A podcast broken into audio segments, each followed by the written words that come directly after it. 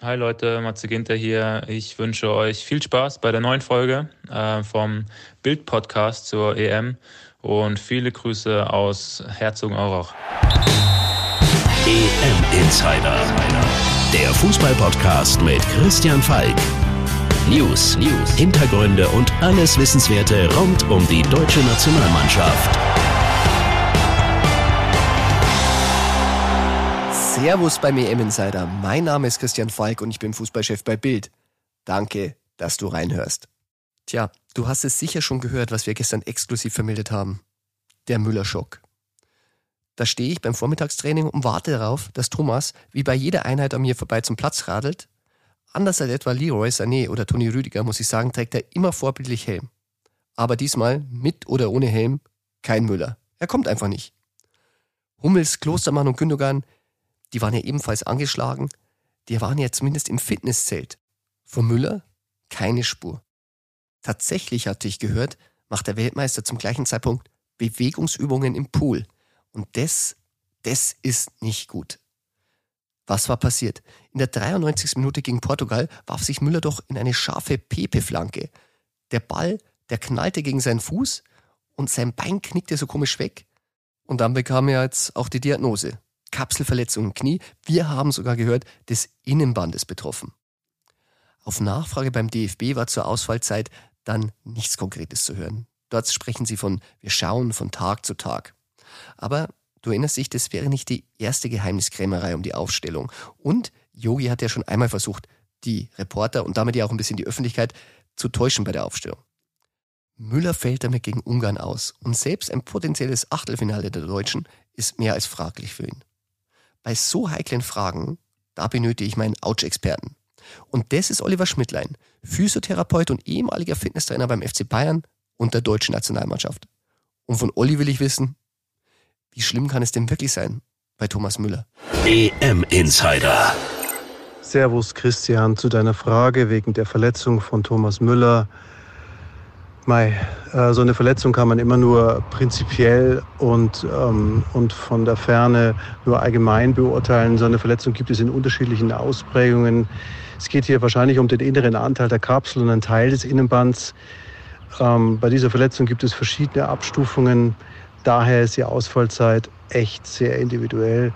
Wenn Kapsel und Bandapparat betroffen sind, dann kann es auch sein, dass es länger als eine Woche dauert allerdings auch durchaus möglich, dass es nur äh, wirklich minimal ist und dann ähm, können wir uns vielleicht in einer Woche schon freuen. Wer weiß. EM Insider. Du merkst schon, Olli ist auch ein Reha-Experte. Und dass er das alles so gut auf den Punkt bringt, das mag daran liegen, dass er auch einen eigenen Podcast hat. Der heißt Olli und Peter. Und da spricht er eigentlich nur über solche Sachen. Hört gerne mal rein. Als würde ein Ausfall von Thomas Müller nicht sportlich schon schwer genug wiegen, fehlt er der Mannschaft natürlich auch als Antreiber, als Kommandogeber. Und er ist natürlich auch ein heimlicher Kapitän. Natürlich der offizielle Kapitän ist Manuel Neuer, ihr wisst schon, der Mann mit der Regenbogenbinde. Aber vorne auf dem Platz, da ist es Müller. Und auch wenn Müller nur der heimliche Kapitän ist, muss ich natürlich sofort an die EM 1996 denken. Jürgen Kohler, der Mann mit der Binde, fällt nach wenigen Minuten im ersten Spiel gegen Tschechien verletzt aus. Und Trotzdem ist Deutschland Europameister geworden. Und weil wir das genau wissen wollen, rufe ich Jürgen Kohler jetzt an. Der Legendentalk. Ja, hallo, Jürgen Kohler. Hallo Jürgen, da ist der Christian. Servus. Grüß dich, Christian. Servus. 96, du bist Europameister geworden, aber bist dann leider gleich im ersten Spiel ausgefallen. Was ist Kapitän natürlich extrem wichtig für die Mannschaft. Jetzt äh, Thomas Müller, Knieprobleme wird gegen Ungarn fehlen. Wie schwer wiegt dieser Ausfall für Deutschland? Ich glaube so, äh, dass man äh, immer wieder äh, Spieler ersetzen kann. Wir haben das ja nicht, nicht nur ich bin ja 96 ausgefallen, sondern ich glaube, wir haben ja zwei oder drei Kreuzbandrisse, eine Schultereckgelenkschwindel. Also da waren schon einige Spieler dabei. Vor der, vor der Europameisterschaft sind wichtige Stützen weggebrochen. Also auch da hat es gute Klima und vor allen Dingen eben diese Leidenschaft, diese Emotion, die man dann eben mitgebracht hat, das hat am Ende des Tages den Erfolg ausgemacht. Und so ist es sicherlich auch da, Thomas Müller ist sicherlich eine wichtige Figur, aber äh, auch er ist ersetzbar, wie, wie das auch die Vergangenheit gezeigt hat. Jeder Spieler ist irgendwann mal ersetzbar. So ist es nun mal im Fußball. Äh, da kommt immer wieder neuer und immer äh, äh, gibt es auch wieder neue Rekorde. Und das ist ja auch das Schöne im, im Fußball, dass sich der im Prinzip auch immer ein Stück weit weiterentwickelt. Du als alter Abwehrrecke und Experte, es gibt eine große Systemdiskussion in Deutschland, Dreierkette, Viererkette. Ich kann mich erinnern, Weltmeister 90, das war ja auch schon so eine Form von Dreierkette, nur ein bisschen anders interpretiert. Wie siehst du das? Ist es das System, äh, das dir gefällt? Also mein System ist immer das, das mir am besten gefällt, wenn man die Spiele gewinnt. Aber das ist manchmal auch gar nicht so systemabhängig, sondern das hängt wirklich davon ab, äh, äh, wie man das Spiel mit Leben füllt, mit Emotionen, mit Leidenschaft. Ich glaube, dass das eigentlich der Kernpunkt sein wird, um erfolgreich Fußball spielen zu können. Wenn du jetzt mal diese Dreierkette ziehst, ähm, welcher Verteidiger gefällt dir besonders gut? Am besten, äh, sage ich mal, äh, hat mir bisher gefallen Ginter, muss ich ganz ehrlich sagen. Mhm. Er hat äh, eine gute Saison auch bei Gladbach gespielt und hat jetzt auch äh, ja ganz wenige Fehler ähm, im Defensivverhalten und auch ganz wenige Fehler äh, im Abspiel, also im Passverhalten gehabt. Also das hat er bisher ganz ordentlich gelöst, glaube ich. Hm. Zeigt den Hummels eigentlich auch, dass ein Verteidiger nicht zwingend schnell sein muss? Mm, ja, klar, man kann natürlich auch äh, mit äh, gutem Stellungsspiel, mit einer guten Organisation äh, natürlich äh, sich dabei helfen.